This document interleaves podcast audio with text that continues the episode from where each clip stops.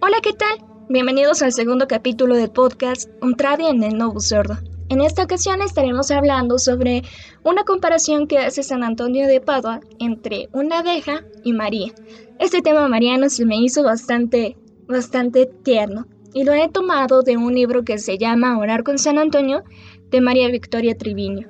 Este libro propiamente tiene sus bases en otros dos libros. El primero es Asidua porque nos cuenta la historia de San Antonio de Padua y el segundo libro propiamente son los sermones de este santo. Así que si les gusta este capítulo, los invito a ir a estas tres fuentes que les he dado. Son un poco difíciles de conseguir, pero al menos estoy segura de que los sermones pueden buscarlos en el internet y les saldrán. Espero que les guste mucho y que les parezca tan tierno como a mí me ha parecido. Y de esta manera los invito a que cada que vean una abeja puedan rezar con María un Ave María propiamente. Háganse de esa costumbre que, que es tan bella y así podrán santificar aunque sea un poquito su día. Sin más preámbulo, comenzamos. La abeja.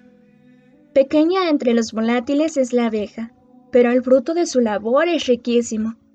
Se dice en ciencias naturales que la abeja se produce sin macho, porque ella tiene un poder generativo. La abeja buena es redonda, pequeña, densa, apretada. La abeja es más limpia que los demás volátiles o animales. Por eso el mal olor la molesta y el olor dulce la deleita. No huye de ningún animal y cuando vuela no va por diversas flores ni abandona una para ir con otra. De una sola toma lo que necesita y vuelve a la colmena. Su alimento es la miel, porque vive de su trabajo. Construye el palacio para que habite la reina. Comienza a edificar sobre las paredes desde arriba y desciende poco a poco hasta llegar a la parte más baja de la colmena.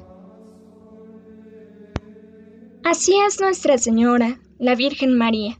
Engendró sin corrupción al Hijo de Dios porque el Espíritu Santo descendió sobre ella y la virtud del Altísimo la cubrió con su sombra. Esta buena abeja fue pequeña por la humildad, redonda por la contemplación de la gloria celeste, que no tiene principio ni fin, densa por la caridad. Ella que llevó en su seno durante nueve meses la caridad, no pudo menos de tener caridad, apretada por la pobreza, más limpia que las demás por la virginidad, y por eso el mal olor de la lujuria, valga la expresión, la molesta.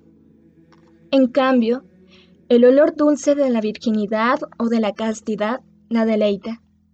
No huye de ningún animal. Recibe a todos los que se refugian en ella. Es madre de misericordia para los pecadores y de esperanza para los desesperados. Dice el esposo en los cantares, Yo soy la flor del campo y la azucena de los valles. La Virgen María escogió esta entre todas las flores, uniéndose a ella, y de ella recibió todo lo que necesitaba. Nazaret, donde concibió, quiere decir flor, lugar por ella elegido entre los demás, la flor que sube de la raíz de Yesé quiere una patria donde abunden las flores. El alimento de la Virgen es su Hijo, miel de los ángeles, dulzura de los santos. Vivía de aquel a quien alimentaba. Ella le daba leche, él le daba la vida. Esta abeja buena preparó una casa, el alma con la humildad, el cuerpo con la virginidad, para que habitara en Rey de los ángeles. La abeja comienza a edificar desde arriba. La Virgen María no edificó desde abajo, en presencia de los hombres, sino desde lo más alto, a los ojos de su divina majestad. Y lo hizo poco a poco, discreta y ordenadamente comenzó a descender al conocimiento de los hombres, a fin de volverse admirable a los ojos de los hombres, la que era ya escogida en la presencia de Dios. Digamos, pues, pequeña entre los volátiles es la abeja. Brillaron de modo sobresaliente numerosas virtudes en la Virgen María, pero de modo sobresaliente brilló la humildad. Por eso el Señor miró la humildad de su sierva.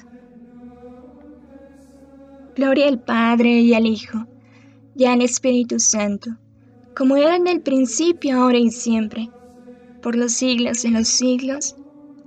Amén. Gracias, muchas gracias por escuchar este podcast que es preparado con mucho cariño para ustedes. Nos escuchamos en la próxima. Hasta luego.